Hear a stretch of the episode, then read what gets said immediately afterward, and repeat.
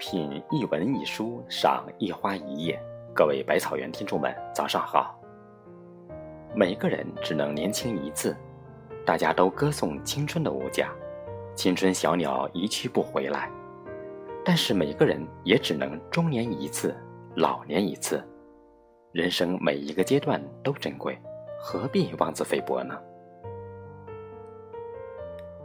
老实说，我并不喜欢年轻时的我。我觉得我当年不够充实，鉴赏力不足，自大无知，缺点数之不尽。看以前的照片，只对自己高瘦的身材有点怀念，还有剩下的那点愤世嫉俗的忧郁。人类都会老，老并不是一件可怕的事儿，但是老的顽固和老的懊恼就不值得活下去。我们有肉体年龄和精神年龄。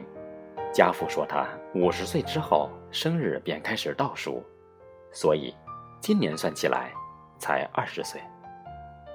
反而看到生活刻板、不苟言笑、毫无嗜好的年轻人，他们才是真正老了。又老又胖的男人，很失礼吗？那是信心问题。不以财富衡量，家庭清贫但衣着干净。不蓬头垢面，黑西装上没有头皮，指甲修着整齐，是对自己的尊重，别人看见也舒服，与胖和瘦无关。人生必经之路，迟早到来，等它来临时，不如做好准备，享受它的宁静。人总得向自然学习，最好临终之前发出花香。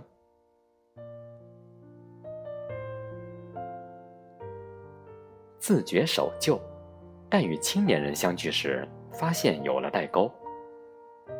我要在工作时拼命，我要在休息时狂舞，他们却要将二者混一，并引证种种哲学。我只感到他们老成，我较年轻。年纪大了有个好处，就是可以尽量的少说假话，少骗人。我们会发觉讲真话是多么舒服，多么过瘾。在我自己的例子，竟然可以用讲真话闯出一个名堂。老必须老的庄严，老一定要老的干净，老要老的清香。是否名牌已不重要，但天天洗濯烫直。衣着是对别人的一种尊敬，也是对自己的尊敬。皱纹是自傲，但须根应该刮净。做一个美髯公亦可，每天的整理要花费时间。年轻人说：“你们老了。”不不不不不，我们不会变得更老，我们只会变得更好。但愿自己能像红酒，越老越纯。一股香浓，诱得年轻人团团乱转，一切看开放下，人生豁达开朗，那有多好？感谢清晨有你相伴，我们明天见。